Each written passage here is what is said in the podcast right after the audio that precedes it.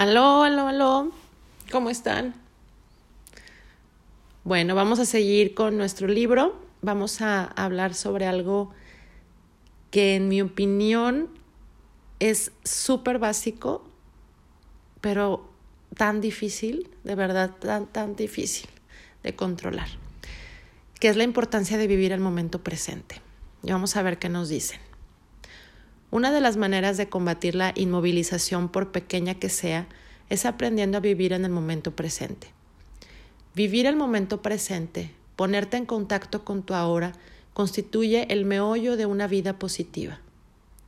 Si lo piensas, te darás cuenta de que en realidad no existe otro momento que puedas vivir.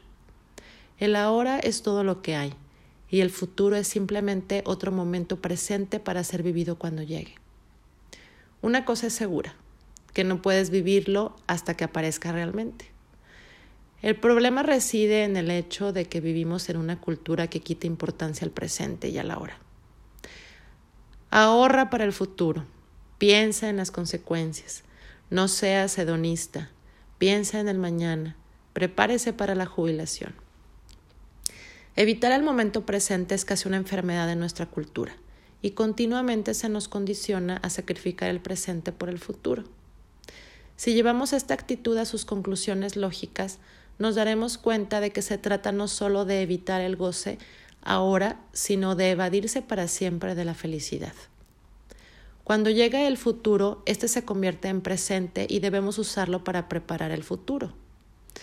La felicidad es algo que sucede en el mañana, o sea, algo elusivo, falaz. La enfermedad de evitar el momento presente adquiere muchas formas. He aquí cuatro ejemplos típicos de comportamiento evasivo, que estoy seguro que mucho nos ha pasado alguno de estos. Chéquenlos. La señora Sally Ford decide irse al bosque a respirar aire puro, gozar de la naturaleza y ponerse en contacto con sus momentos presentes. Mientras pasea por el bosque, deja divagar su mente y la enfoca en todas las cosas que debería estar haciendo en su casa los niños, la compra, la casa, las cuentas que hay que pagar. ¿Estará todo bien en casa? Luego, en otros momentos, su mente se proyecta hacia todas las cosas que tendrá que hacer cuando salga del bosque. Se perdió el presente, ocupado por sucesos pasados y futuros, y la encantadora y rara ocasión de disfrutar de un momento presente en contacto con la naturaleza se ha perdido para siempre.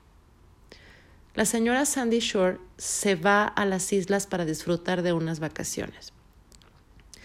Se pasa todo el tiempo bronceándose al sol, no por el placer de sentir los rayos de sol sobre su cuerpo, sino que anticipándose a lo que le dirán sus amigos cuando vuelva a casa con un precioso bronceado. Su mente está concentrada en el futuro, y cuando ese momento futuro llegue, ella seguirá, perdón, ella sentirá no poder estar de vuelta en la playa tomando el sol. Si tú crees que la sociedad no fomenta este tipo de actitudes, piensa en el anuncio comercial de un producto bronceador. Os odiarán más cuando volváis a casa si usáis este producto. El señor Neil Prayer tiene un problema de impotencia. Cuando está experimentando el momento presente con su esposa, su mente empieza a divagar y a pensar en sucesos pasados o futuros, y el presente se desvanece. Cuando finalmente logra concentrarse en el momento presente, se imagina que está haciendo el amor con otra persona mientras ella igualmente piensa en su amante.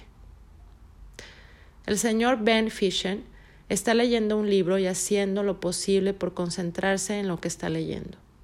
De pronto, se da cuenta que su mente ha partido en una excursión mental.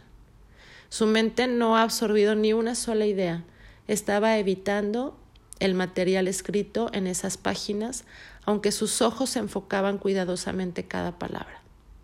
Literalmente estaba participando en el ritual de la lectura mientras ocupaba su momento presente en pensamientos que se referían a la película que había visto la noche anterior o el examen del día siguiente.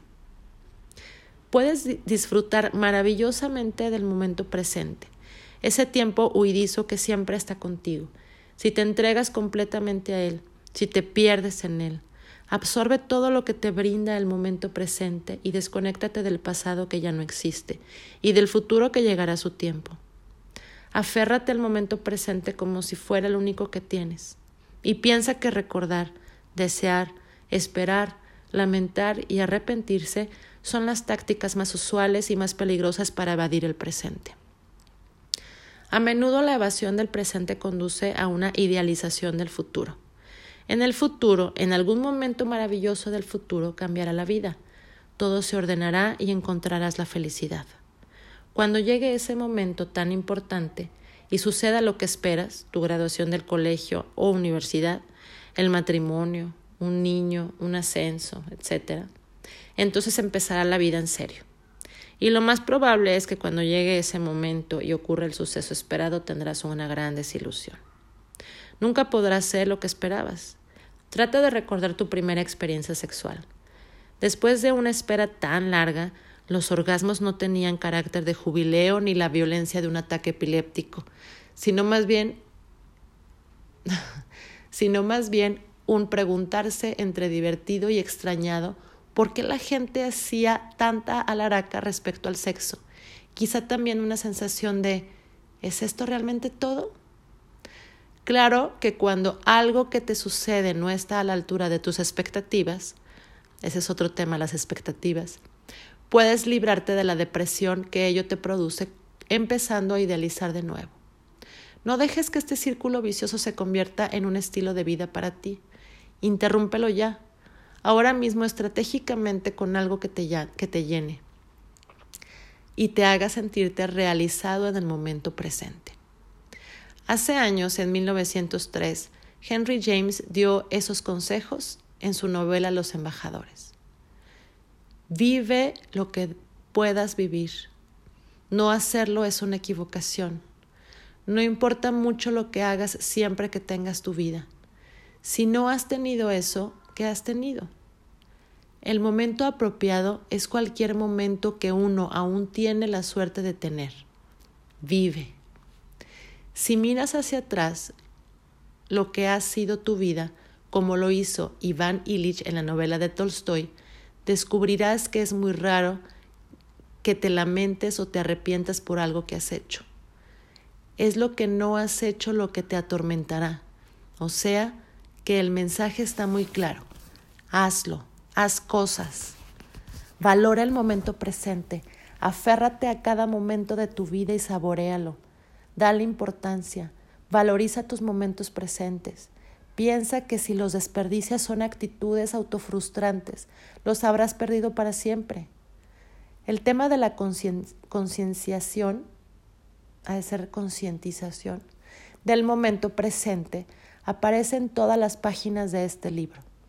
La gente que sabe coger el vuelo, ese momento presente, la gente que sabe coger al vuelo ese momento presente y sacar de él todo el provecho posible, maximizarlo, es la gente que ha escogido vivir una vida libre, eficiente, efectiva y plena. Y esa es una lección que todos y cada uno de nosotros puede hacer. Dos tipos de necesidades pueden motivarte a elegir una vida plena y feliz. La forma de motivación más común se llama imperfección o motivación por deficiencia. Y el otro tipo es el más sano, se denomina motivación de crecimiento y desarrollo. Si colocas una piedra bajo el lente de un microscopio y la observas con cuidado, notarás que no cambia nunca. Pero si pones un trozo de coral bajo el mismo lente, podrás darte cuenta que éste crece y cambia. Conclusión. El coral está vivo, la piedra está muerta. ¿Cómo notas la diferencia entre una flor que está viva y una que está muerta? La que está creciendo es la que está viva. La única verdadera prueba de la vida es el crecimiento. Esto también es cierto en el universo psicológico. Si estás creciendo quiere decir que estás vivo. Si no estás creciendo y desarrollándote es igual que si estuvieras muerto. Tu motivación puede provenir de un deseo de crecer y desarrollarte más que de un deseo de reparar tus deficiencias.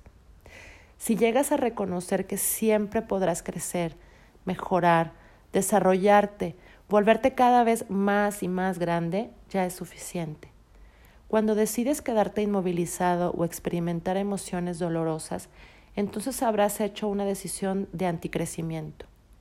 La motivación del crecimiento y el desarrollo implica usar tu energía vital para alcanzar una mayor felicidad más que para tener que mejorarte a ti mismo porque has pecado o porque de alguna manera estás incompleto.